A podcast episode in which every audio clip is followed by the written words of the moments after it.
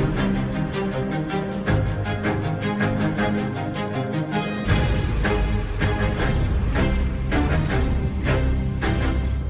Alerta risco de incêndio. O Ministro da Administração Interna avisa que ao dia de hoje o risco já aumentou 40% face ao ano passado. É por isso nosso convidado Francisco Castro Rego, antigo presidente do Observatório Técnico Independente para os Incêndios, vai hoje direto ao assunto com a Judite França, o Bruno Vieira Amaral e a Vanessa Cruz. E com esse alerta, o Ministro José Luís Carneiro está uh, a perspectivar já um verão de maior risco para os incêndios. Francisco Castro Rego, bem-vindo. Uh, olhando aqui para para, prazos, a limpeza de terrenos é obrigatória até dia 30 de abril, tendo em conta que este risco de incêndio tem aumentado e também com as alterações climáticas a que temos assistido, este prazo deveria ser encurtado? Hum, boa tarde. Hum, é evidente que a necessidade de fazer a preparação para o, para o verão é, é grande eh, e, portanto, quanto mais cedo se começar a alertar toda a gente para ter eh, estas precauções eh, melhor. Não é necessário que o risco seja necessariamente que, que, o prazo seja necessariamente mais apertado, é necessário com certeza que alertar cedo e isso, enfim, é, uma, é um bom sinal. Que este ano seja mais eh, complicado do que os anos anteriores. Eh, de facto, a meteorologia não, não tem eh, ainda essa capacidade de, de antecipação e, portanto, enfim, mas não é mau, digamos, o país preparar-se para o pior e, esperar que não seja tão mau como se pode antecipar, não é? O, o trabalho que tem sido feito ao nível da prevenção pode minimizar uh, más consequências? É, claramente, portanto, a, a solução está na, na, prevenção muito mais do que no combate, né, apesar de que são duas faces da mesma moeda e têm as duas que ser, que ser trabalhadas. É, mas há, de facto, também algumas preocupações, pelo menos da minha parte, para, no fundo, as consequências das várias análises que têm sido feitas e que não têm sido muito seguidas. Isso tem a ver com a mesma forma como se faz a gestão dos combustíveis, não é necessariamente a mais correta e tem havido vários, eh, várias recomendações também por parte do Observatório e por parte de muitas entidades para que eh, essa forma como se faz a gestão dos combustíveis seja revista. E quais são, e, quais são as principais falhas, no seu entendimento? Algumas das falhas têm a ver com, hum, eh, digamos, uma, eh, uma tendência para se dizer que a floresta precisa de ser limpa. Hum, e muitas vezes eh, não é a redução da, de, enfim, da floresta que diminui o risco de incêndio. Nós muitas vezes, se tivermos floresta de folhas, de folhas caducas, das autóctones folhas caducas, estamos a falar do carvalho, castanheiro, os freixos, etc. Quanto mais tivermos dessas, melhor.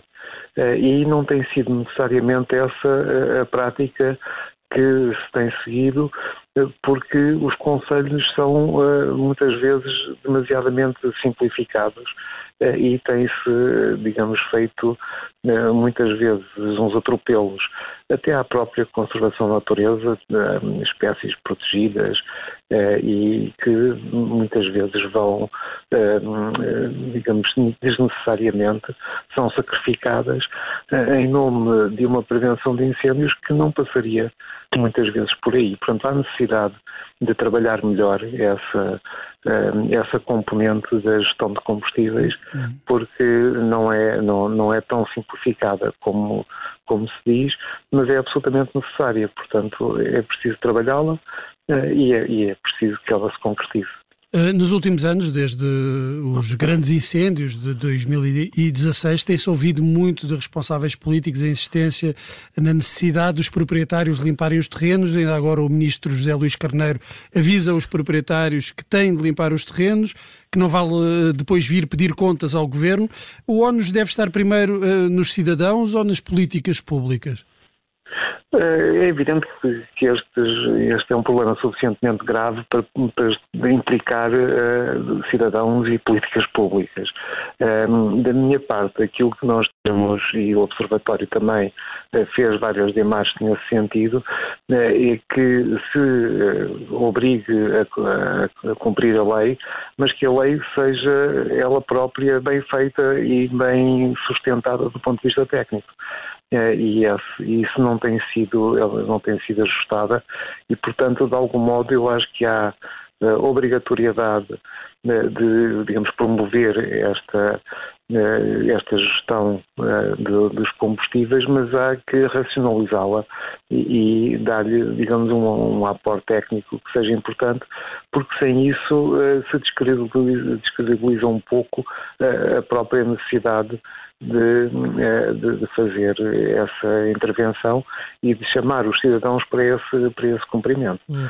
Está, está a decorrer neste momento a campanha Floresta Segura, eh, que, cuja ideia é identificar os proprietários dos terrenos que necessitam de, de, limpeza para prevenir os incêndios rurais. A esses deveria ser também explicado o que é que é preciso limpar? Exatamente, eu acho que o, o facto de, no fundo, os proprietários eh, e quem tem, sobretudo na interface eh, urbano-rural com a, com a floresta, eles são os primeiros interessados em resolver o problema.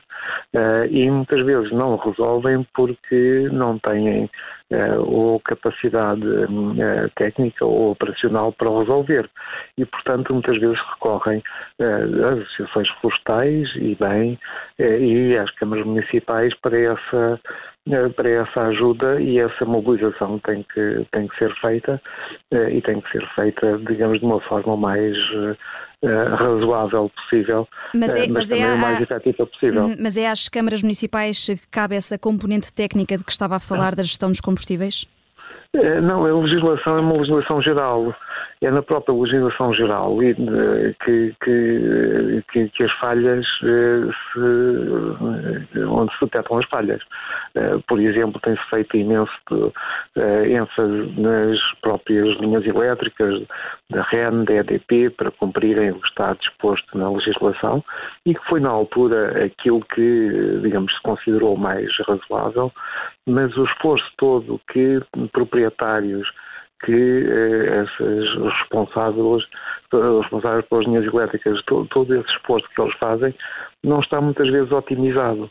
E essa otimização é que nos parece que devia ser eh, conseguida e, e, é, e, só, digamos, o aporte técnico, eh, enfim, da, da ciência florestal que, que, existe e que está pouco eh, utilizada nessa, eh, nessa legislação, é por aí que as coisas deveriam eh, avançar também e não tem avançado apesar das, das muitas recomendações e análises que têm sido eh, que têm sido feitas, eh, enfim, diz -se sempre que na próxima regulamentação eh, que isso vai ser melhorado, mas ela tarda e evidentemente Porquê é que isso estará a, GNR... a acontecer, Castro Rego? Porquê é que estará a acontecer? Porquê é que essas recomendações científicas, técnicas não são tidas em conta? Pois eu tenho uma grande dificuldade em perceber porque é que elas não são tidas em conta, porque elas estão muito consensualizadas, eh, no, enfim, em quem conhece estes dossiers. Eh, não, eu julgo que o governo é que pode ter um entendimento que alterar esta, esta legislação é dar um sinal de abrandamento de que não quer, sinal que não quer ser dado. Uh, e eu acho importante que esse sinal de abrandamento não seja dado. Mas uh, tem que se fazer, digamos, tem que se continuar com toda a força, mas tem que se continuar com toda a força com critérios técnicos que sejam os mais efetivos e, os mais possíveis, e neste momento não é bem isso que, está a acontecer. Isto não quer dizer que não se passa agora este esforço todo para que uh, as pessoas, as várias entidades, cumpram aquilo que está na legislação, mas ao mesmo tempo tem que se fazer um esforço perante uh, o governo que essa legislação uh, possa ser trabalhada, porque tanto os agentes da autoridade, a GNR, cumprem o seu trabalho e, e no fundo faz, tenta que os cidadãos cumpram a legislação, mas, uh, digamos, algum do pecado original está na própria legislação que não, é, não está otimizada. Hum. Esta semana foi reaberta uma polémica à volta da carta de perigosidade dos incêndios rurais. As críticas dos autarcas de que essa eh, carta abra a porta a que as pessoas sejam obrigadas a ficar retidas em casa faz sentido? É, digamos, há aqui duas questões diferentes. Uma é a carta de perigosidade e outra é essa obrigatoriedade ou esse aconselhamento que as pessoas fiquem em casa em caso de incêndio. É, a segunda questão é uma questão muito pertinente, é, é um bocadinho caso a caso, mas na, na maioria dos casos, muitas vezes se aconselha digamos, a que as pessoas digamos, se mantenham eh, e não tentem escapar no último momento, o que conduziu a, já em Pedrógão Grande e em outras situações a, a, a desastres eh, fatais.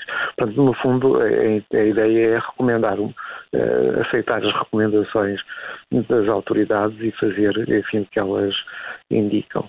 A outra questão é da carta de perigosidade. De facto, a carta de perigosidade, que foi também objeto de análise por parte do Observatório Técnico Independente, tem eh, dificuldades de, de concepção que lhe tiram, eh, digamos, alguma razão, que lhe tiram alguma razão e lhe dão uma uma aplicação em áreas em que não deveria, em que não, não deveria ter.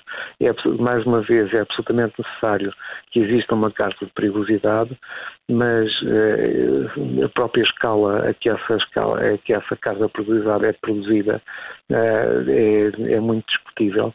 Eh, porque uma coisa é ter uma casa de perigosidade a nível nacional que permita, eh, digamos, ter o dispositivo de combate eh, mais pronto nas áreas que, em que há mais perigo, e outra coisa é a sua aplicação ao nível municipal com todas as consequências que isso pode ter.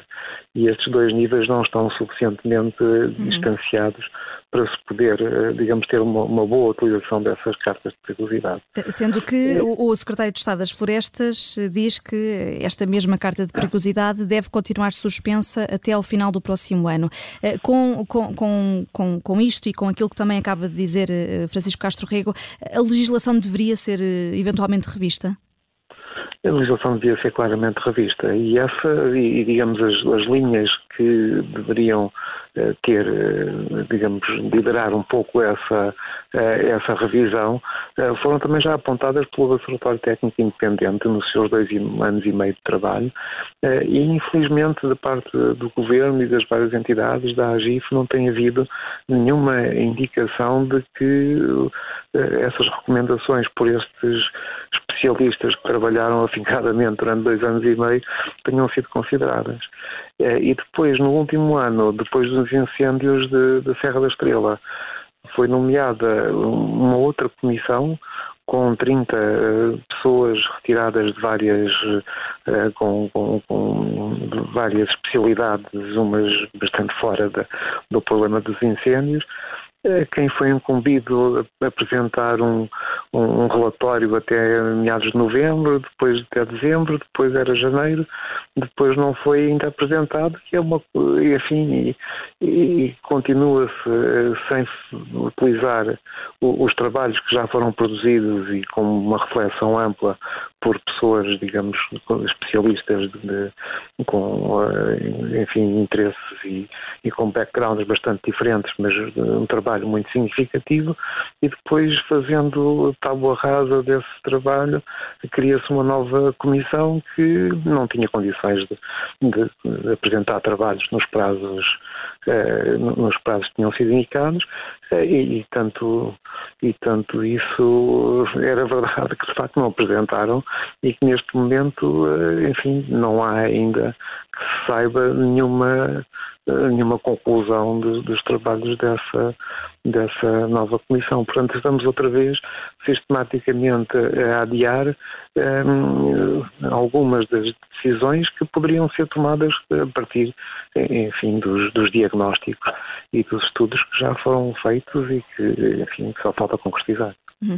Eh, Francisco Castro Rego, muito obrigada pelos contributos que trouxe ao direto ao assunto. Francisco Castro Rego, especialista e antigo presidente do Observatório Técnico Independente para os Incêndios. Hoje, o Ministro da Administração Interna veio alertar para que eh, possa haver um maior risco de incêndio no próximo verão.